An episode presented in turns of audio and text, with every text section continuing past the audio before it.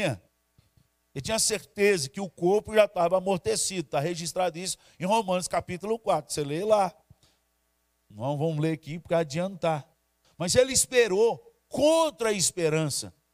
A esperança é a âncora da nossa da nossa alma. Portanto, irmão, espere contra a esperança num Deus que não muda. O texto fala, ele é um Deus imutável, sem sombra de dúvida. Ele falou: espera, espera. Nós precisamos aprender isso. Agora, no que esperar? Porque tem muita gente que está esperando em coisas em Deus e estão usando a palavra para basear o que eles estão esperando de algo que Deus nunca prometeu. Nunca prometeu. E aí ele entra em crise. Quando aquilo que ele está esperando pela fé, não pela fé, eu creio pela fé, porque eu tenho fé que vai viver, morreu. Morreu. Não, mas a palavra do Senhor diz que a gente, se a gente pedir dois ou três e orar, crendo, nós vamos receber. É promessa, mas você não leu todo o contexto. Promessa que Deus vai dar, segundo a sua vontade, da vontade de Deus que não muda da vontade de Deus que não passa. Bem sei, Senhor, que tudo podes, e nenhum dos teus planos pode ser mudado. Nós pregamos isso domingo à noite, isso quer dizer que os meus podem ser mudados, mas os dele não serão. Ele vai continuar com o seu plano. Ele vai continuar com a história que ele prometeu. Ah, pastor, mas meu tio, meu fulano de tal, e agora morreu. A gente acha que sem Jesus, nós vai ler a parábola do mendigo e do rico, que Jesus mesmo foi que contou. Daí o rico, quando viu o mendigo ficar na porta dele sendo lambido pelos cães com as suas chagas, todos os dias estava no seio de Abraão. E ele estava num lugar que não estava muito bom. Aí primeiro ele fez um primeiro pedido. Aí, você podia me pedir lá para o Lázaro lá pingar um pouquinho daquela água que ele está lá e pingar aqui nos meus lábios. Falando não tem contato do povo de lá com o de cá. Então a primeira mentira que te contaram é que um lugar longe de Deus, não vou nem falar o nome para você não ficar bravo comigo e desligar a televisão, mas um lugar onde que Deus não vai estar, longe de Deus, lá não vai ter aquela redondinha que você gosta não, filho. Nem água vai ter. Leia lá na parábola. Falei, podia nem água. Se não tem água, não tem água, não tem a que você gosta. Porque te contaram essa mentira. Não, eu não vou para o céu, porque, mas aonde eu vou? Não, filho, vai ler Bíblia. Porque esse povo está pro, prometendo para você, é aquela turma que faz propaganda enganosa na época de eleição. Aí você vota nele crendo, depois que foi eleito, acabou a propaganda, filho. Lascou, ô, ô, ô. A nossa esperança é o Senhor. É aquilo que Deus prometeu. É a vontade de Deus. Essa é a nossa âncora. Nós temos que esperar na, nas promessas de Deus. E aqui o texto está falando que a nossa esperança está, que é uma âncora, ela está no Santo dos Santos, na presença do Deus vivo, do qual o nosso Senhor Jesus se tornou o sacerdote, foi o primeiro intercedeu por nós. Então a nossa esperança está naquele que é santo, e por ser santo, deu uma ordem para a gente também ser santo. Ser de santos, porque eu, Senhor vosso Deus, sou santo. Quem caminha nessa esperança, ele recebe as promessas de Deus, no tempo de Deus, não é no meu tempo, no seu tempo, é no tempo de Deus. É Deus quem dá não é pastor, não é igreja, não é. Eu estava pregando na congregação ontem, falei assim, gente, me veio a memória, falei, gente, eu tenho visto um monte de gente fazendo campanha, pra, e fica campanha dos 70 dias, campanha dos 90 dias, só para receber coisas, para curar gente da família, para comprar a casa, para. Gente, presta atenção numa coisa. Esse povo não está lendo Bíblia. Não está lendo Bíblia. Abre em Deuteronômio 28, não vai dar para ler agora não, mas você grava aí. Deuteronômio 28. Quando Deus fala de bênção que Ele vai dar, está lá. Tem uma condição. Ele disse: se esse povo me ouvir e esse povo me obedecer em tudo que eu estou falando com eles, tudo não é quase tudo. Tudo não é quase tudo. Se esse povo me obedecer em tudo que eu estou falando com eles, estas bênçãos os alcançarão, os perseguirão e os alcançarão aonde eles estiverem. E aí Deus profere 14 tipos de bênçãos, que até os animais da nossa casa são abençoados quando há obediência no nosso coração. Não é frequentar a igreja, não. É ser batizado e ficar vindo de vez em quando na igreja ou assistindo live de vez em quando, não. É obedecer a palavra de Deus. 14 tipos de bênção. Cobre tudo. Mas depois vem mais de 30 maldição para aqueles que desobedecem, mesmo sendo filho de Deus. Deus está falando, não é para a gente que não crê nele, não. Ele está escrevendo, a Bíblia foi escrita para quem crê. A Bíblia não foi escrita para ateu. A Bíblia foi escrita para quem o Espírito Santo de Deus soprar sobre ele e o convencer do pecado, da justiça e do juízo, porque essas coisas se discernem espiritualmente. 1 Coríntios, capítulo 2, você vai ver lá a partir do versículo 13, mas o que eu estou te citando, se eu não me engano, é o versículo 15. Ora, o homem natural, ele não consegue discernir essas coisas, porque essas coisas se discernem espiritualmente. Essa palavra é para quem discerne espiritualmente. E quem discerne espiritualmente, Deus falou: se andar debaixo da minha obediência, as bênçãos vão te perseguir, vão te alcançar onde você estiver. Presta atenção. Isso é Deuteronômio, capítulo 28, os 14 primeiros versículos. Irmão, quando a gente anda num caminho de obediência, problema é das bênçãos. Aonde estiver, você tem que procurar a gente e pular na gente porque Deus determinou, porque Deus deu a ordem, a bênção de um Deus imutável, que não pode mentir, ordenou. Para quem? Para quem obedece. Não é para quem fica escolhendo a Bíblia como livro de múltipla escolha, não. Ah, isso aqui é para mim. Ai, não, isso aqui não é para mim, não. Dá? Faz leitura pulâmica. Não, esse aqui não quero. Não, sobre casamento eu mesmo escolho. Não precisa ser da tribo de Israel, não. Entendeu o recado aí? Não, não, não, só, só falta Jesus. Não, esse aqui eu não quero. E vai pulando, vai pulando.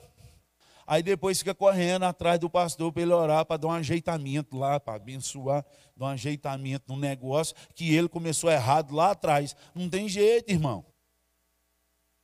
Com toda, perdão da palavra, isso é macumba gospel. Não tem esses ajeitamentos. Ou anda debaixo da obediência de Deus, recebe a bênção de Deus. Não existe oração poderosa de pastor, existe um Deus poderoso que escuta a nossa oração. Quando a gente se humilha, quando a gente caminha no nome de Jesus. Então nós precisamos. Ah, pastor, eu já estou nessa turma que lascou tudo. O que, que eu faço? Gente, Deus prometeu que todo aquele que se arrepender e chorar diante dele, que ele perdoa, que ele restaura, que ele limpa, que ele começa a reescrever essa história. Mas pode ser um caminho mais longo de que a vitória vai chorando, geme chora. Mas vai chegar lá, gente. Tem jeito. Gente, com Deus tudo tem jeito. Repete comigo aí. Com Deus tudo tem jeito. Ele é o Deus do impossível. Mas tudo tem jeito do jeito dele. Tem que passar pelo quebrantamento, pelo arrependimento. Tem que passar por lágrimas, pranto, choro, clamor. E aí a gente consegue achar o coração de Deus aí ele vai entender que nós estamos fazendo de coração, de alma. Onde que está escrito isso, pastor? Em Joel capítulo 2, no versículo 12, lá está dizendo, e agora mesmo assim diz o Senhor, buscai a mim de todo o vosso coração. E isto com jejuns, com pranto, e com choro. Rasgai o vosso coração, põe para fora.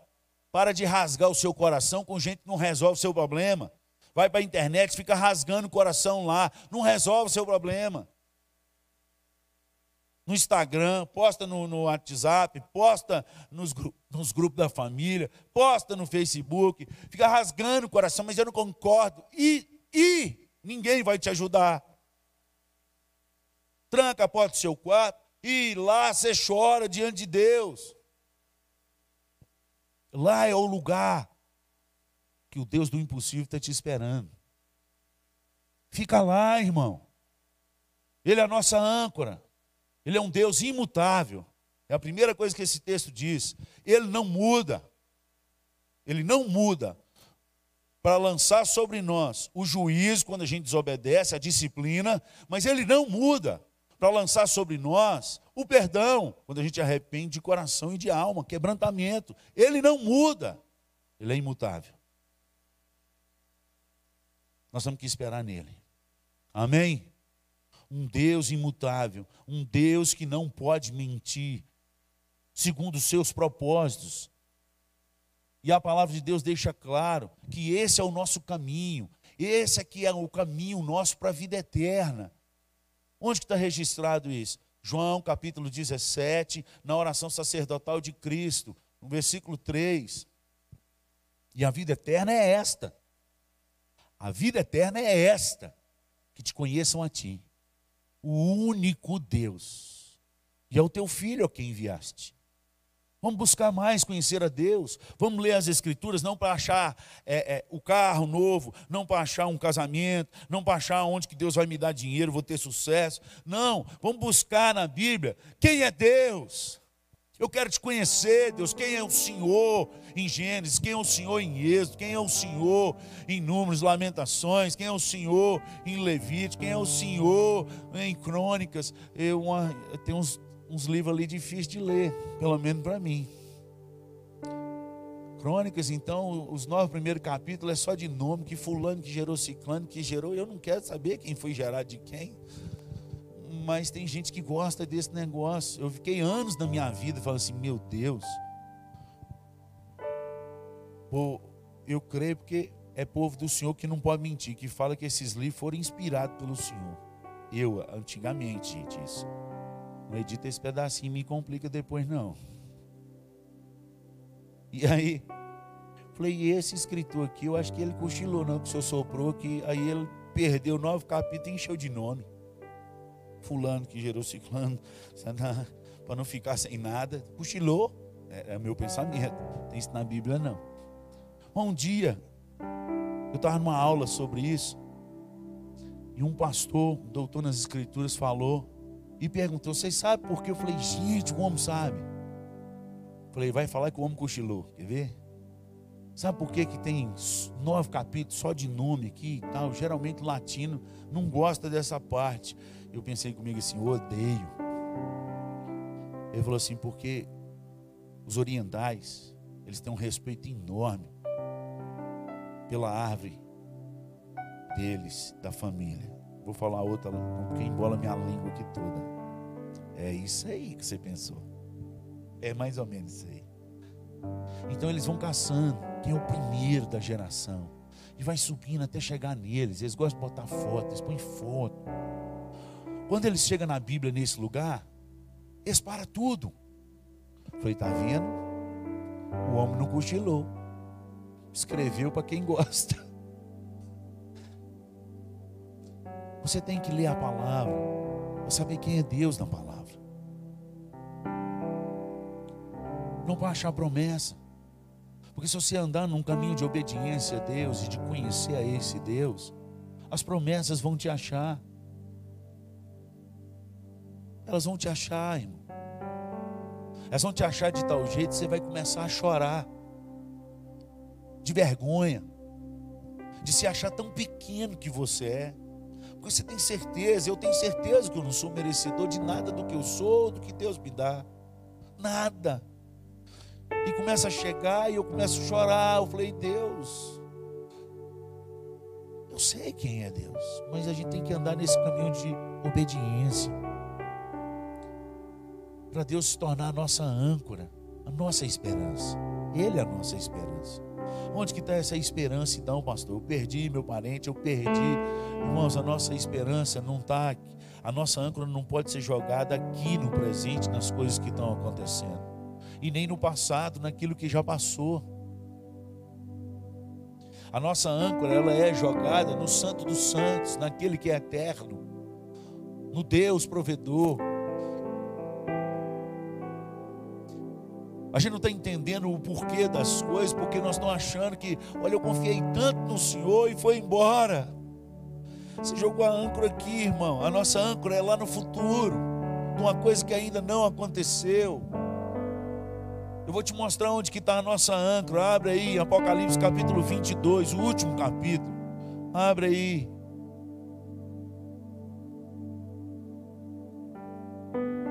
Apocalipse capítulo 22, a partir do versículo 10. Depois você lê tudo.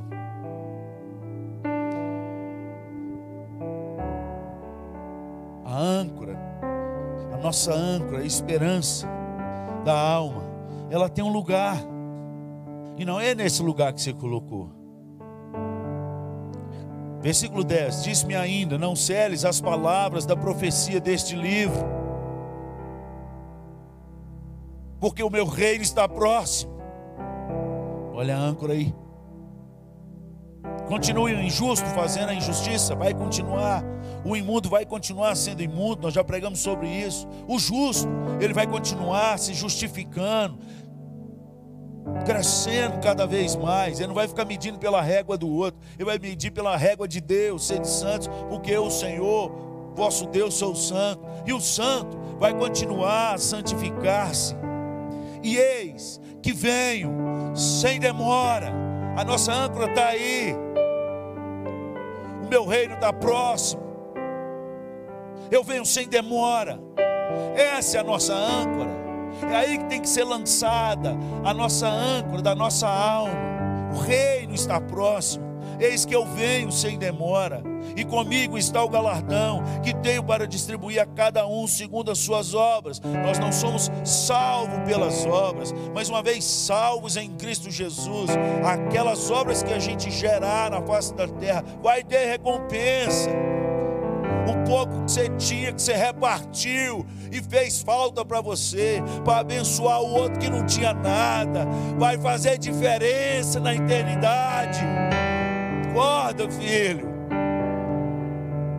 Acorda. Perdão que você gerou no coração para continuar uma história bonita. Tem gente que joga história de 30, 40, 50 anos, tão bonita, tão boa, por causa de um ano de desgraça naquele período, que veio o adultério, que desgraçou tudo. Jogou 50 anos de história fora, 20 anos de história fora, por causa de um ano que não se transbordou do Espírito a ponto de perdoar e pedir perdão. Nossa esperança está lá no futuro, de algo muito próximo, de algo que já está chegando. Versículo 13: Eu sou o Alfa e o Ômega, o primeiro e o último, o princípio e o fim. Essa é a nossa esperança, aí está a nossa âncora Antes da gente viver, ele já existia, e depois que a gente partir, ele vai continuar existindo. Eu sou o princípio e eu sou o último. Eu estarei lá. Louvado seja o nome do Senhor. Bem-aventurado aqueles que lavam as suas roupas, as suas vestiduras, no sangue do meu Cordeiro, Jesus Cristo.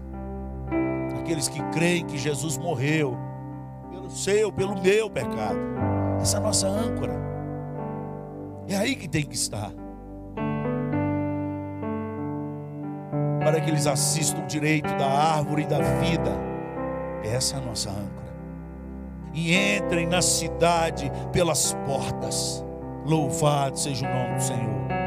Não quero citar essa turma que vai ficar de fora, não. Versículo 16: Eu, a nossa âncora Eu, Jesus, enviei o meu anjo para vos testificar. Em vez de ficar procurando, ah, por que, aconteceu isso? Porque procura esse anjo, irmão. Porque Jesus prometeu que mandou para testificar com o seu povo. Aonde está esse anjo, Senhor? Testifica na minha alma, enche meu coração. Que esse testemunho desse seja a minha esperança e não esse mundo.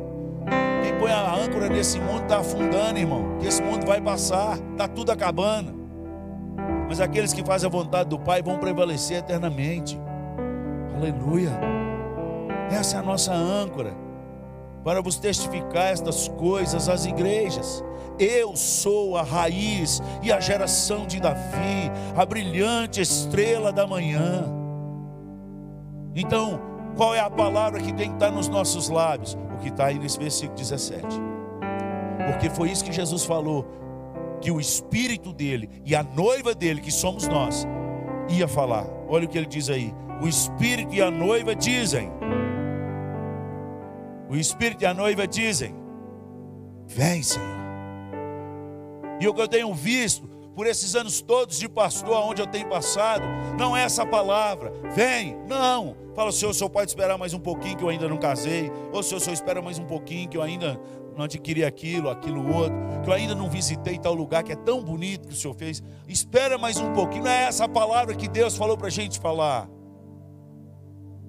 É a palavra vem, vem logo, Senhor, vem logo, Senhor vem. O Espírito e a noiva dizem: vem.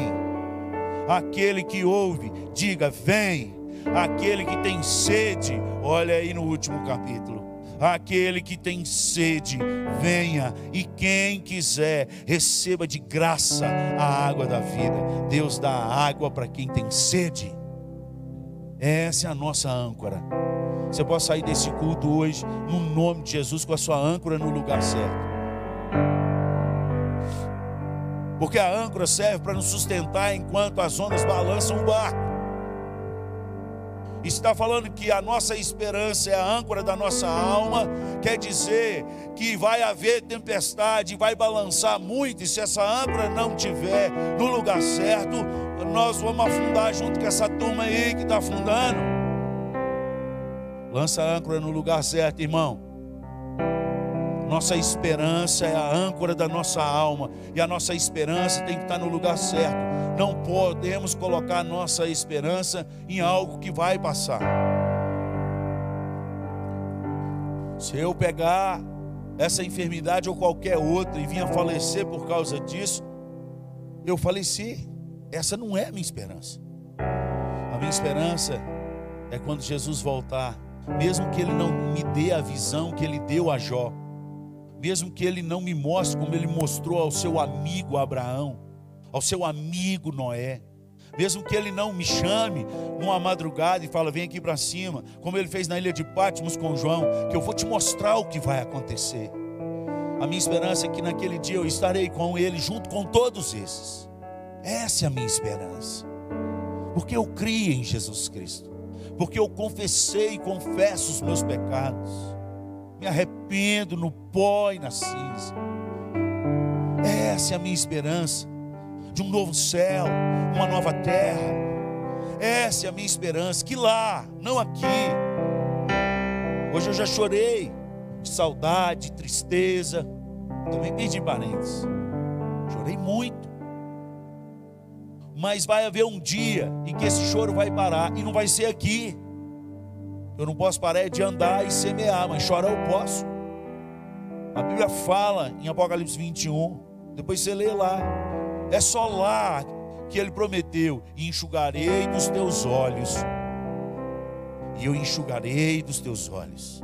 Eu enxugarei dos teus olhos toda lágrima.